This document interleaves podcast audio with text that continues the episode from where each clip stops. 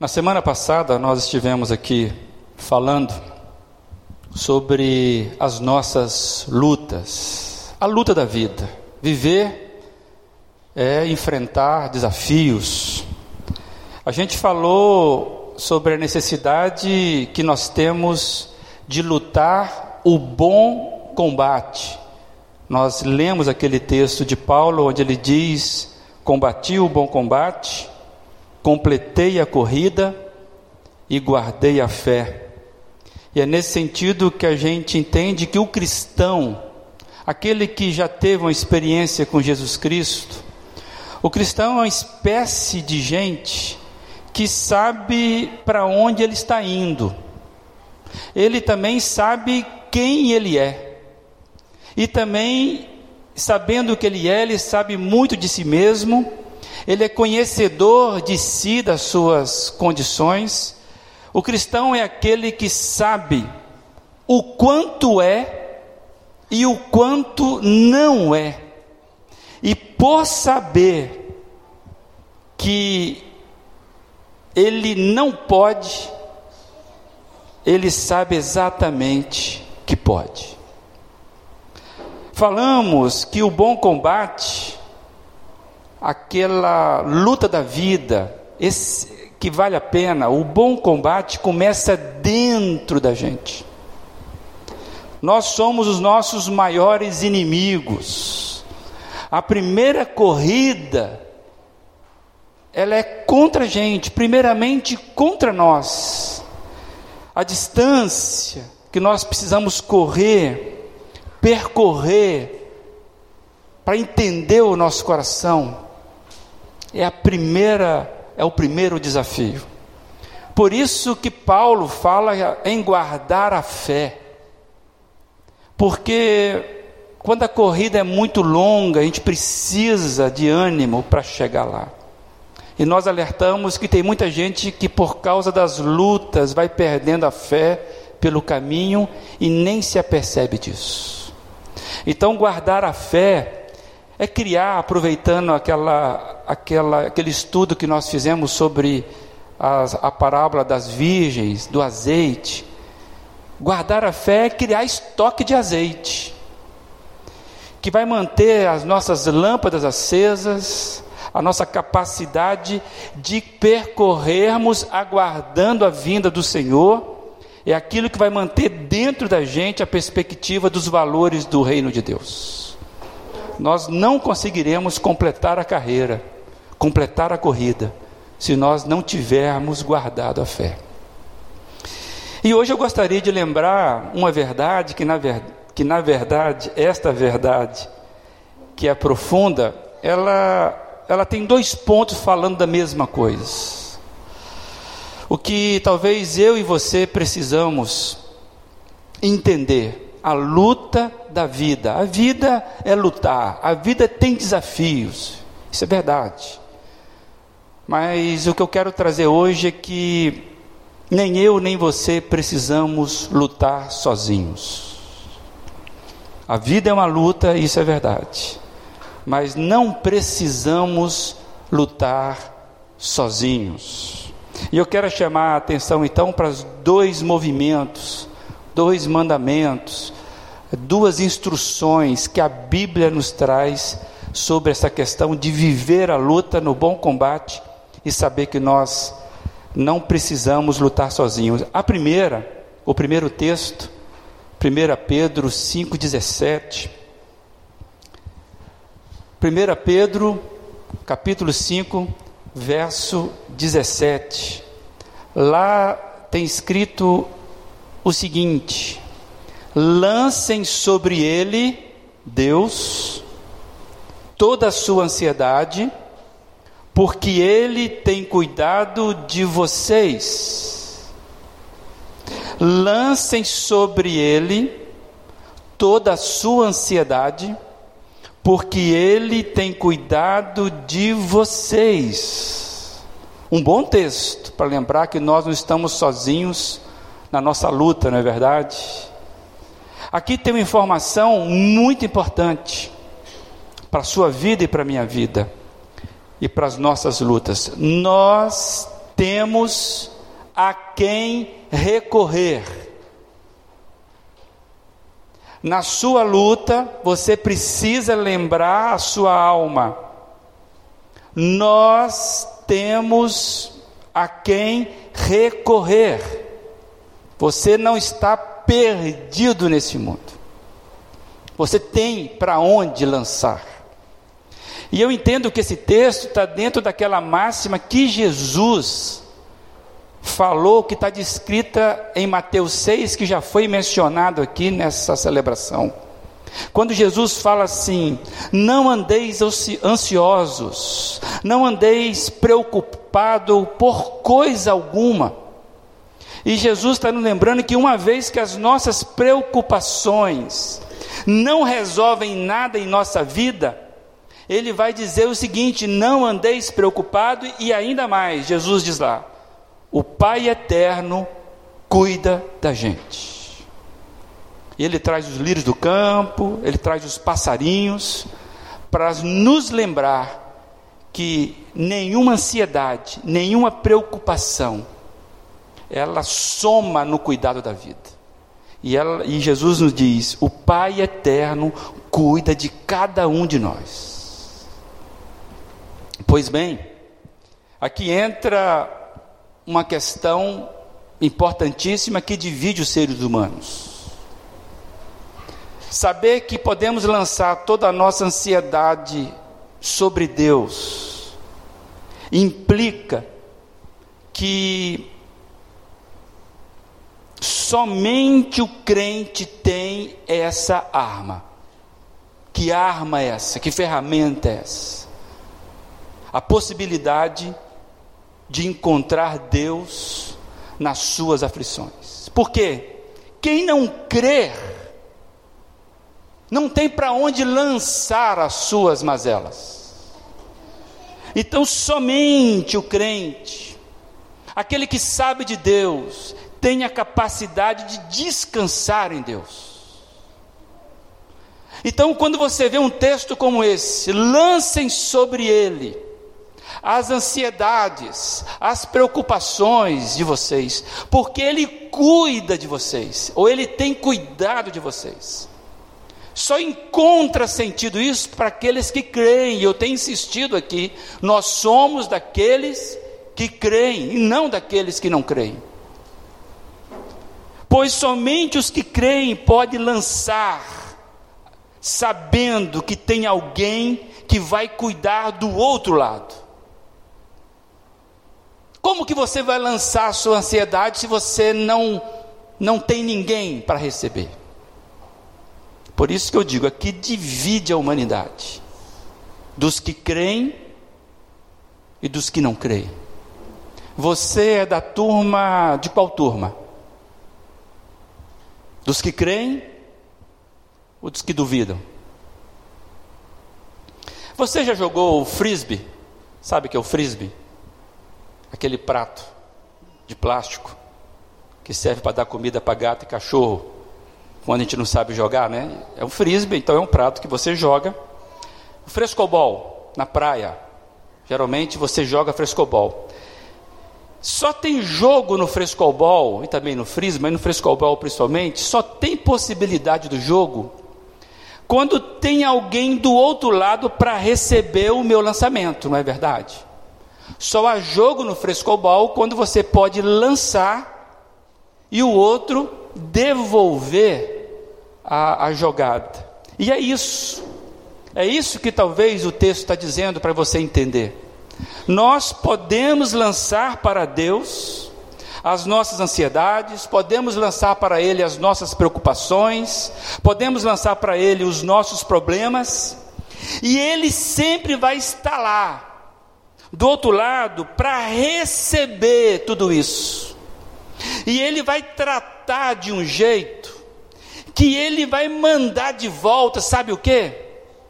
Graça, vai mandar de retorno paz, vai mandar segurança, vai mandar descanso. Frescobol tem isso.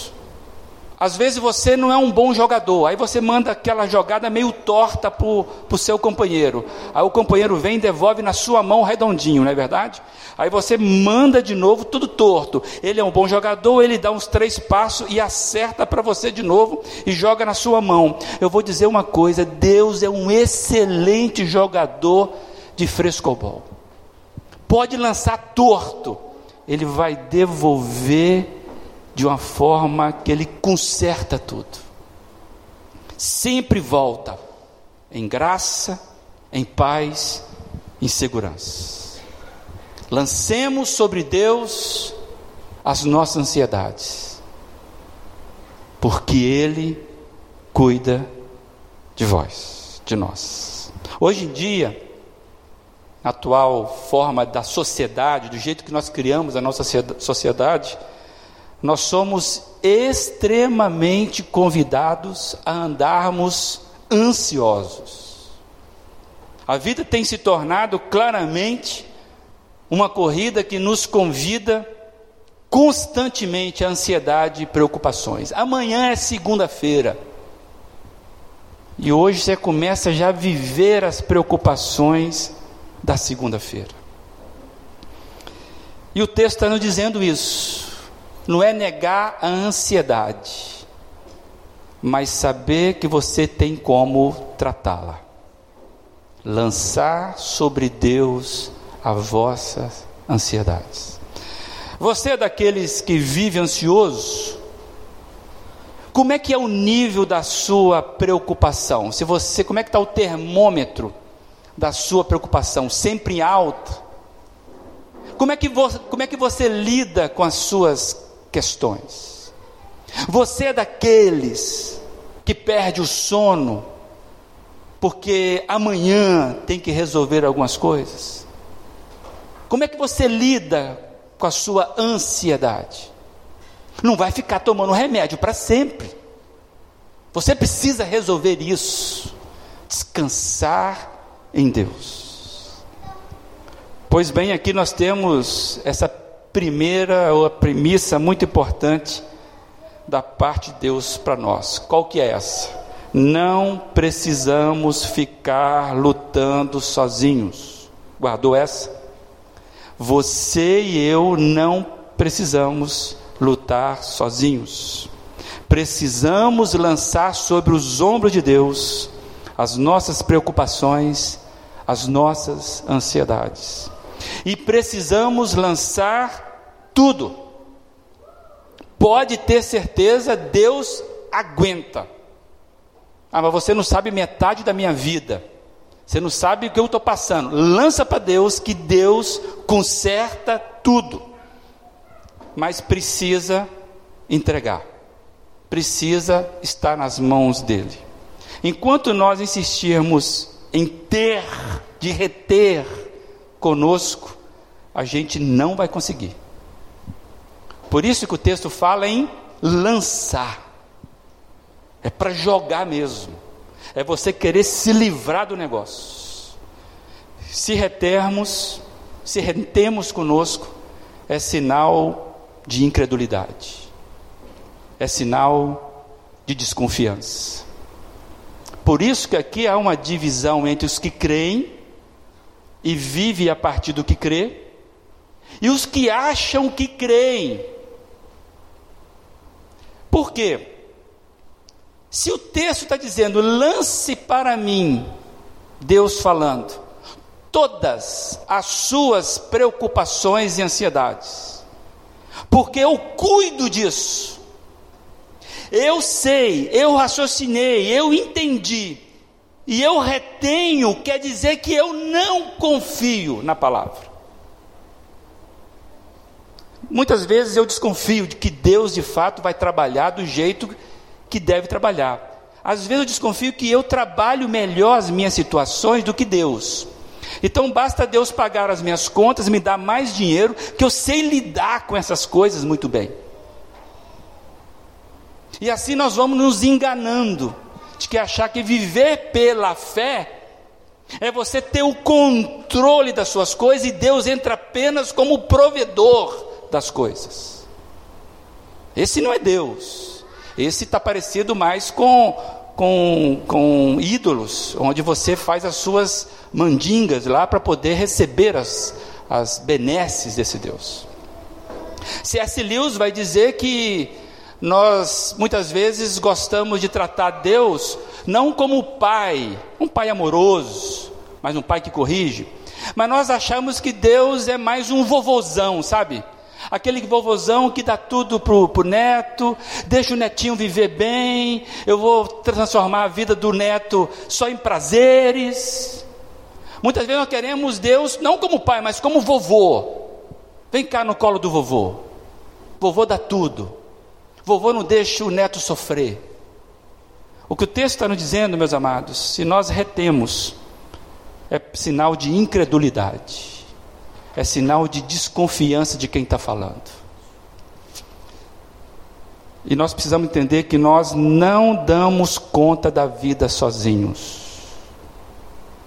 Nós não damos conta da vida sozinhos. Alguém já disse que o ser humano não é uma ilha. Ninguém é uma ilha. E o cristão tem que ser o primeiro a lançar ponte, sabe, para tudo quanto é lado.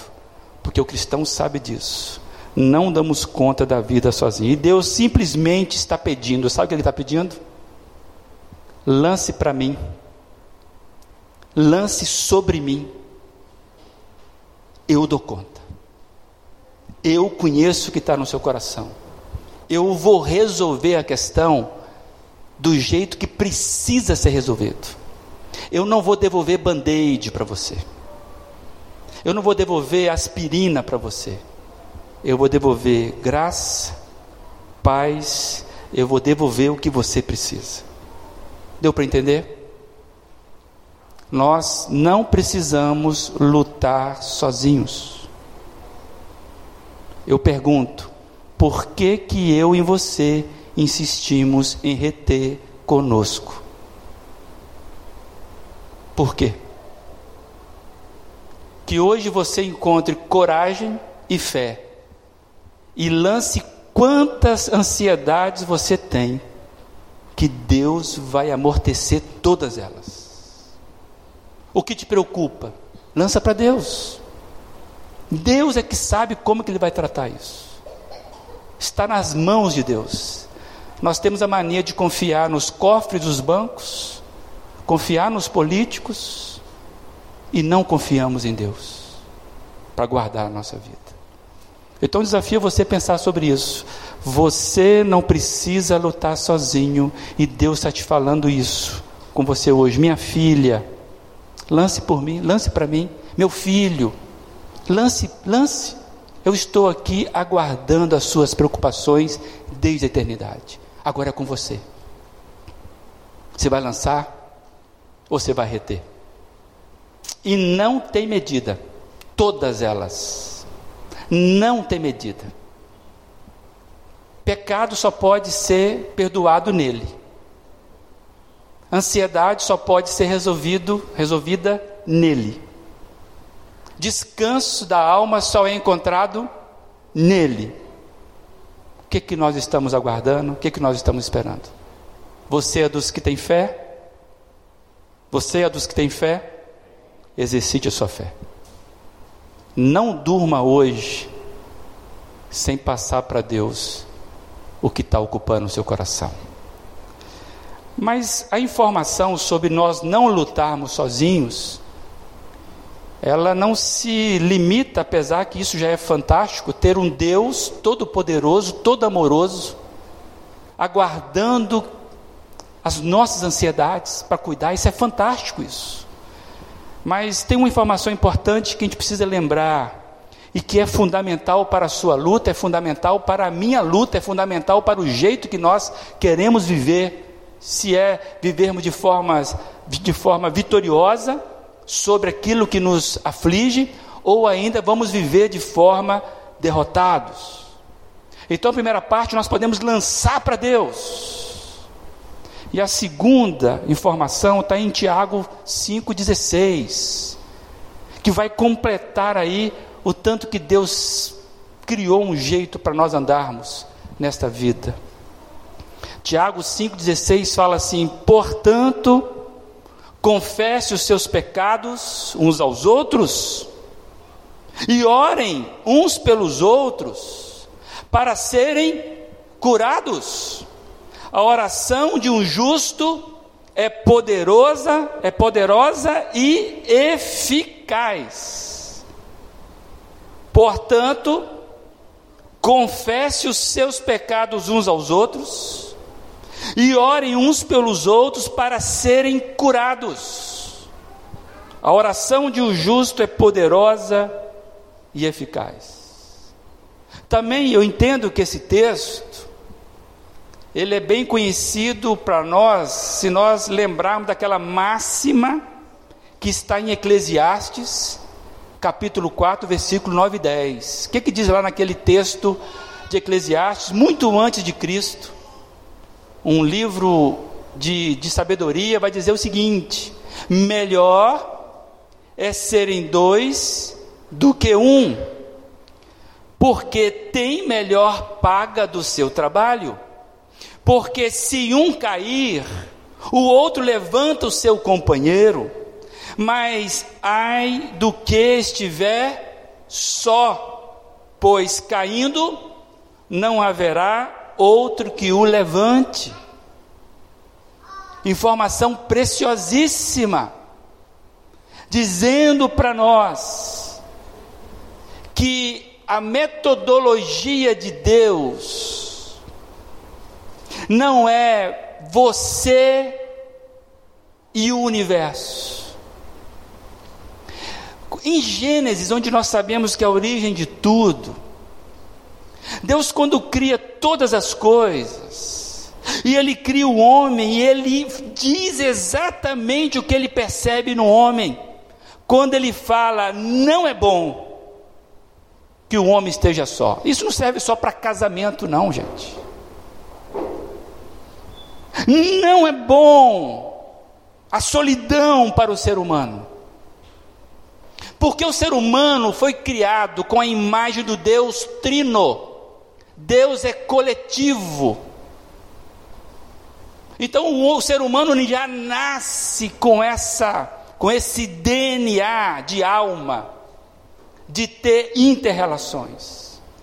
E quando o homem peca, você está lembrando disso, o primeiro pecado do homem, o homem então sente-se distante de Deus, e o homem começa a querer cavar a vida sem Deus, nisso aí já aparece o primeiro desdobramento dentro dessa decisão horrorosa do homem querer viver longe de Deus.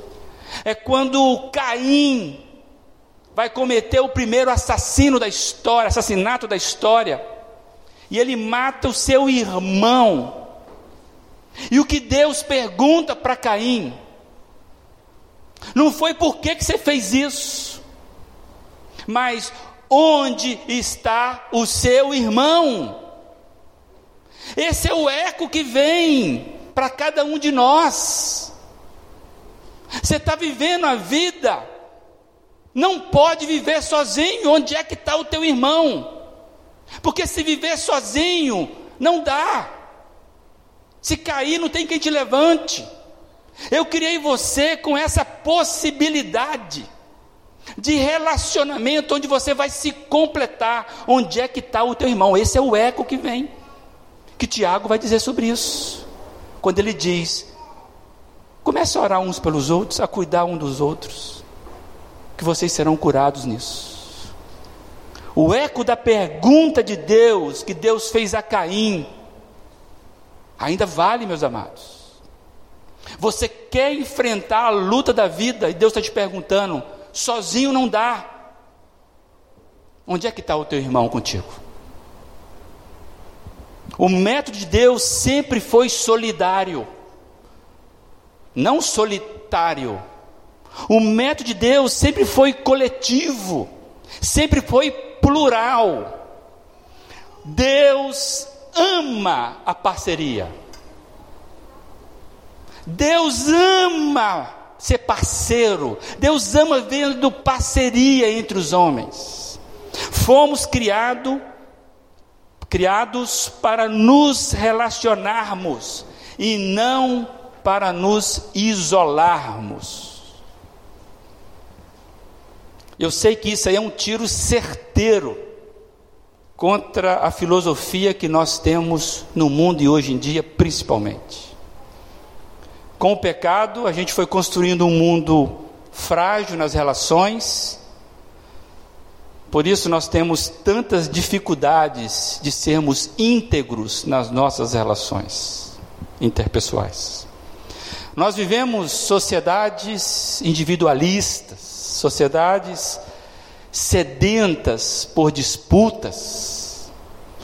Somos acostumados desde pequenininhos a sermos melhores do que o outro, sermos cada vez mais vitoriosos, cada vez melhores nas nossas conquistas. Por isso que geralmente nós achamos no outro um competidor e não um cooperador. Nós crescemos, eu e você, vendo no outro um alguém que está competindo comigo pelo pódio. Então eu preciso ser melhor do que ele. Competição, competição, competição o tempo todo. E quando a gente é competidor nas relações, a desconfiança começa a ser a base do relacionamento humano.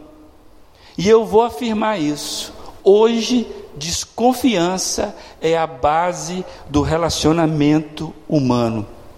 Você está aqui nesse exato momento, eu tenho certeza que você trancou a sua porta e a sua janela tem grade. As suas janelas têm grades. Por quê? Não dá para confiar mais nas pessoas. Basta olharmos para o que nós estamos fazendo com o nosso sistema de segurança. Desconfiança virou a base do relacionamento. Sabe o problema? é quando você traz isso para a sua relação mais íntima, dentro de casa.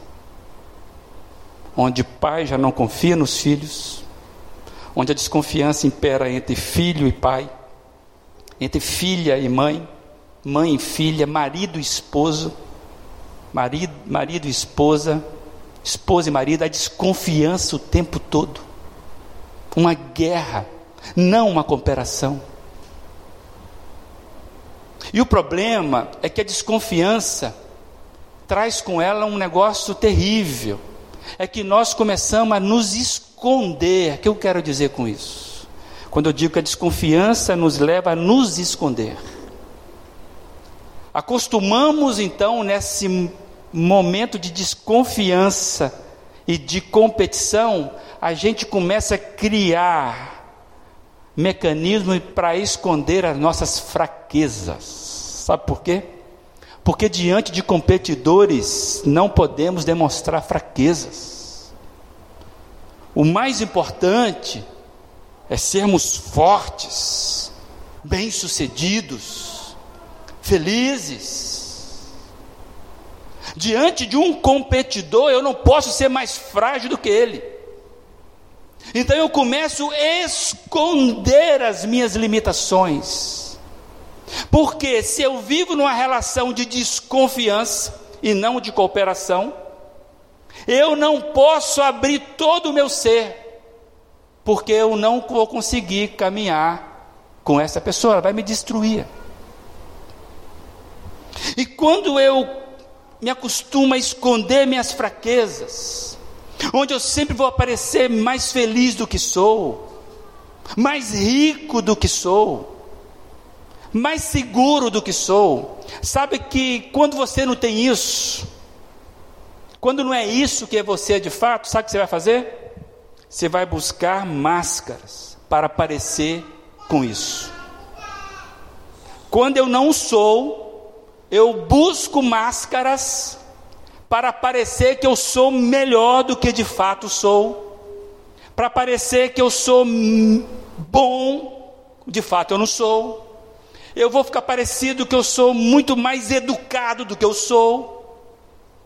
Eu vou colocando máscaras para que eu mantenha um bom relacionamento, mas o relacionamento é frágil na base, porque se eu preciso colocar máscara para ser aceito por você, ou para manter um relacionamento com você, de fato não tem relacionamento. E nós nos acostumamos a andar mascarados. Batman perderia para a nossa sociedade tranquilamente.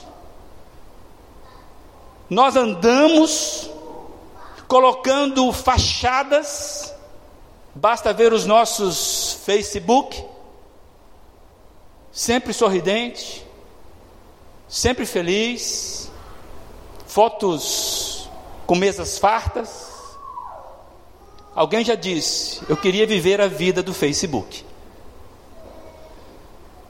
Nós somos assim. Relacionamentos frágeis, a gente vai criando mecanismo de escondermos atrás e vamos criando as nossas máscaras. Quais são as suas, meu amado? Quais são as suas máscaras, minha amada? Onde é que você se esconde? Qual é a fragilidade do seu coração que está sendo sustentado por um tripé que a qualquer momento não vai suportar? O maior perigo que eu vejo fazendo uma aplicação, o maior perigo com uma comunidade como essa, que se chama igreja, é quando essa comunidade se acostuma com ajuntamentos de indivíduos. Se uma igreja se contentar em ser ajuntamento de indivíduos, é uma igreja preste a dar um tiro no pé, é nat, morto. Uma igreja é um contrassenso a qualquer tipo de ajuntamento de indivíduos que não se relacionam de uma forma íntegra. Cristo sempre nos alertou sobre isso.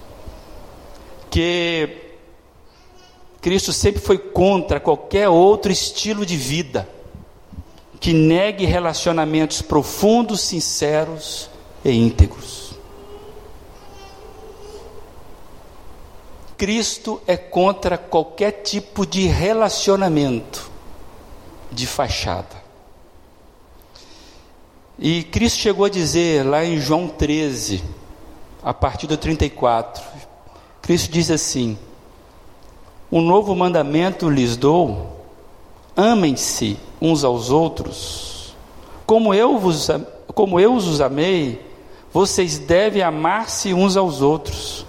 Com isso, todos os outros saberão, todo mundo saberá que vocês são os meus discípulos se vocês se amarem uns aos outros. E a questão é tão séria que João, quando ouviu isso, o João é o discípulo de Jesus que vai viver mais tempo, vai morrer mais tarde. E João escreve então a carta dele, onde ele foca sempre essa questão do amor. E João vai dizer que o único jeito das pessoas verem a Deus, enxergarem Deus, criar nas pessoas a possibilidade da existência de Deus, é quando a igreja vive um ambiente de relacionamentos que tem por base o amor. E ele vai dizer isso onde? 1 João 4, entre outras. Ele diz lá, 1 João 4, a partir do versículo 11: Amados, Visto que Deus assim nos amou, nós também devemos amar-nos uns aos outros. Ninguém jamais viu a Deus. Se nos amarmos uns aos outros, Deus permanece em nós, e o seu amor está aperfeiçoado em nós, ou vai se aperfeiçoando em nós, ou seja, nas relações aqui, sinceras de amor, Deus vai mostrar que Ele existe, as pessoas vão notar isso. Nas relações onde o amor impera, Deus se faz presente. O pastor Uziel Carneiro, comentando esse texto, ele diz assim: Deus é tudo, mas não se coloca como tudo que precisamos. Deus é tudo, mas não se coloca como tudo que precisamos. Ele nos deu uns aos outros. Ele chama-nos a amá-lo mais do que tudo, mas também a amar uns aos outros. Deus nos socorre por meio do seu Espírito, falando ao íntimo do nosso coração, verdade, mas também por meio de irmãos. Duas questões que eu quero trazer rapidamente. A primeira está anotada, a outra lembrei agora, porque eu comentei isso na quarta-feira. Nós somos frutos da reforma protestante de 500 anos atrás. A reforma protestante fez algo extraordinário. Quando ela retoma a palavra como centro, quando ela começa a tirar qualquer tipo de religiosidade, do tipo, você e eu podemos chegar a Deus sem necessidade de sacerdote, por exemplo, que antes você tinha que ir ao padre ou um sacerdote para confessar pecados. A reforma vem dizendo: não, não, vocês são salvos pela graça e Ele é o único que intermedia entre nós. Você não precisa de um sacerdote para dizer para você ou para perdoar você. Você pode ir direto a Deus em Jesus Cristo. Ele intercede por você. Isso foi um, uma reconquista fantástica.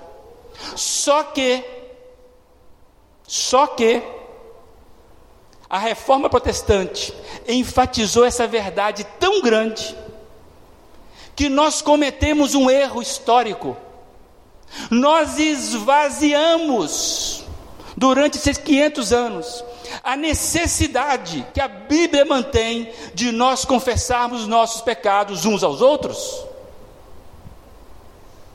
Nós jogamos o que é correto fora, mas esquecemos de manter que mantém-se esse mandamento como forma de sermos curados. E aí nós vamos criando, fomos criando um tipo de evangelho um tipo de igreja onde você chega aqui e só diz: tudo a paz, irmão. Se você confessar suas mazelas aqui, você. Então nós começamos a nos esconder atrás disso. Foi um erro, não intencional, mas que precisamos recuperar isso, porque a Bíblia fala: ore uns pelos outros, confesse mutuamente seus pecados uns aos outros para vocês serem curados. Então vou dizer uma coisa: tem cura que você só vai, receber, só vai resolver e receber em Deus quando você fizer esse caminho. Deus quis assim. Não sou eu que estou dizendo. Inclusive eu detesto isso, porque eu tenho que submeter-me a alguém. É. Isso fere o meu orgulho, fere o meu caráter, fere porque eu tenho que me expor. É verdade mas você só é curado assim. Você quer ser curado? Comece a olhar o que a palavra está dizendo. Agora tem um problema que é a segunda parte que eu queria dizer, quando você lê um texto como esse: amar uns aos outros, como eu vos amei, ame uns aos outros. Um problema que, que pode estar na sua cabeça aí, que pode ser um grande dificultador para você entender esse texto. E se for um grande dificultador, você vai achar que Jesus ordenou alguma coisa que você não é capaz de fazer. Isso eu queria quebrar hoje desse entendimento. Temos um problema hoje de confundir amor com sentimento. Então, quando você ouve uma frase dessa, vocês devem amar-se mutuamente. Quando a gente ouve isso, que a gente deve amar o outro, tem muita gente aí passando pela peneira do sentimento na sua mente, e aí corre o risco de achar que nós devemos gostar do outro para amar. E o texto não está falando sobre isso, o amor que a Bíblia fala não é esse.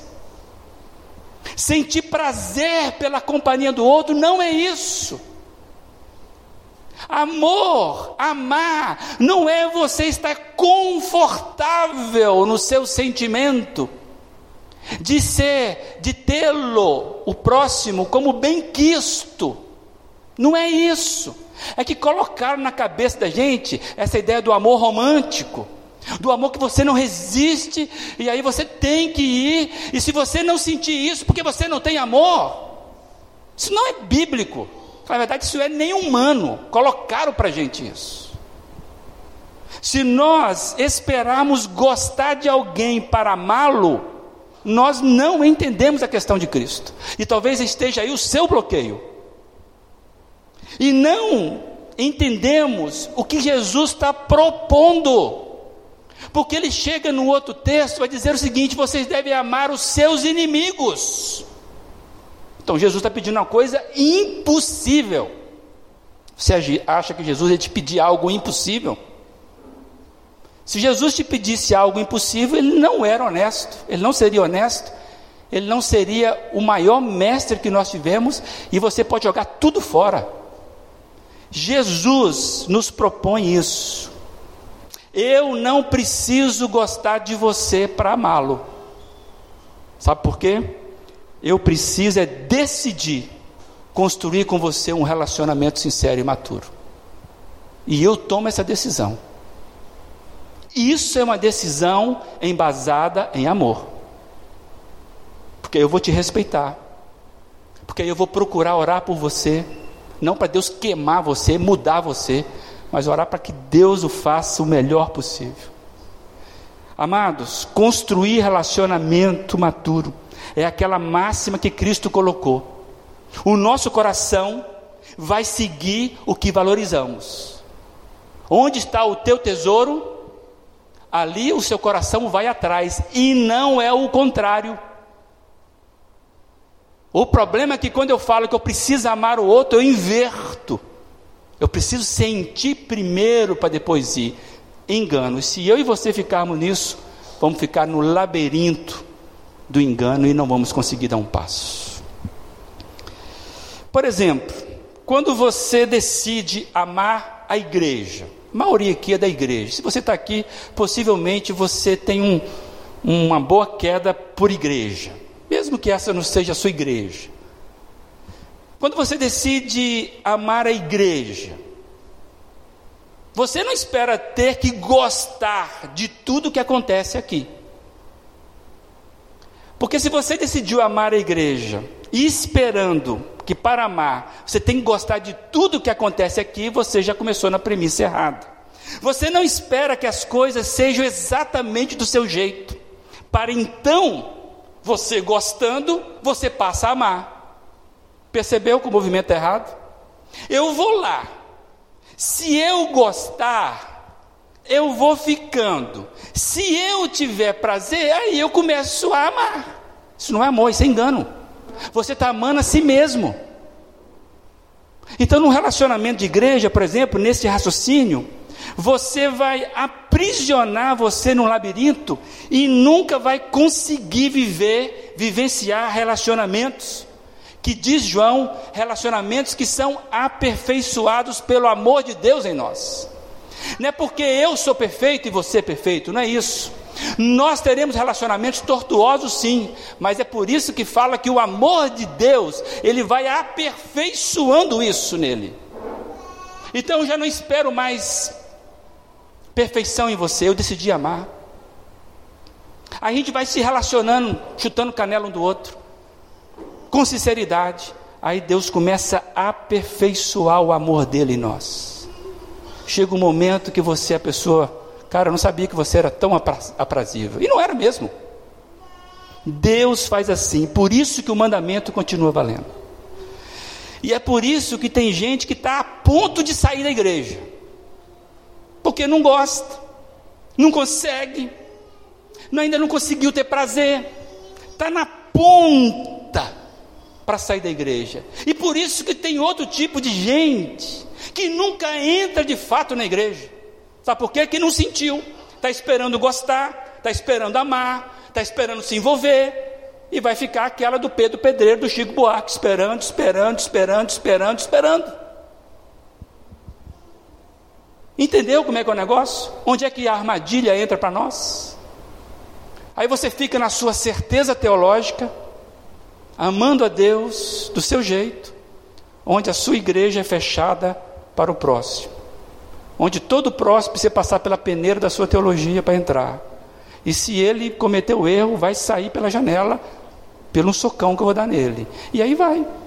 Gente que não consegue perceber que o amor é outra vibe. Gostou? E eu queria trazer uma informação para você aqui. Por exemplo, o nosso em casa, que é o, o pequeno grupo que nós desenvolvemos aqui, ele é uma ferramenta que, vive ajudar, que visa ajudar a gente nisso. Nessa dificuldade que eu e você temos. O em casa é para nos ajudar a livrarmos das nossas dificuldades que nós temos de viver esse pleno potencial da vida cristã. Por quê, meus amados? Que nós temos dificuldades. O em casa não é um compromisso que você faz com a igreja. Você entendeu isso? Tem gente que está com medo de se envolver com em casa porque acha que é um compromisso a mais que ele tem na semana de se envolver com a igreja. Não entendeu. O em casa está longe disso. Não é mais um envolvimento com a igreja, seria fardo. Eu não sou louco de lançar mais um fardo para os irmãos. O em casa é uma oportunidade de eu e você criarmos, estabelecermos relacionamentos que vão permitir aquilo que as nossas almas precisam e que você não vai encontrar aqui no domingo à noite. Você e eu precisamos disso, e enquanto não entendermos isso, vai ser um fardo pesado. Inclusive você que já está em casa, que não entendeu isso, é um fardo pesado. É. Então, queria que você entendesse esse processo. Nós precisamos lançar sobre Deus todas as nossas ansiedades, Ele cuida de nós. Mas nós precisamos olhar na horizontal e acharmos o nosso irmão, porque é assim que Deus trabalha. Por isso o mandamento: lance sobre ele as nossas ansiedades, confesse as nossas culpas uns aos outros. Não precisamos lutar sozinhos. Deus já deixou as armas. Aí eu queria ler para terminar o contexto do primeiro texto que nós lemos. Olha que interessante, 1 Pedro 5, a partir do versículo 7. Pedro diz assim: Lance sobre ele, Deus, toda a sua ansiedade, porque ele tem cuidado de vocês. Sejam sóbrios e vigiem. O diabo, o inimigo de vocês, anda ao redor como leão, rugindo e procurando a quem possa devorar. Resistam-lhe, permanecendo firme, firmes na fé, sabendo que os irmãos que vocês têm em todo o mundo estão passando pelos mesmos sofrimentos. O Deus de toda graça, que os chamou para a sua glória eterna em Cristo Jesus, depois de terem sofrido durante pouco tempo, os restaurará, os confirmará, lhes dará forças e porá sobre firmes alicerces. A Ele seja o poder para todos sempre. Amém. Pegaram aí? Se você anda sozinho, tem um leão doidinho para devorar você. Junte a um grupo, junte a um ao outro, que você vai conseguir ter a arma que você precisa para ele fugir de você. Não bastasse os, os, os inimigos internos que você tem, você lança para Deus. Por inimigo externo, você se junta aos de Deus. Caminhe junto. Que todo mundo, todos os irmãos estão passando a mesma coisa. Aí vocês, eu e você, receberemos a graça de sermos restaurados, confirmados por Ele. Ele vai nos dar força e vai nos colocar num caminho firme. Deu para entender, gente? Às vezes nós pedimos para Deus coisa que Ele já respondeu. Onde está o seu irmão?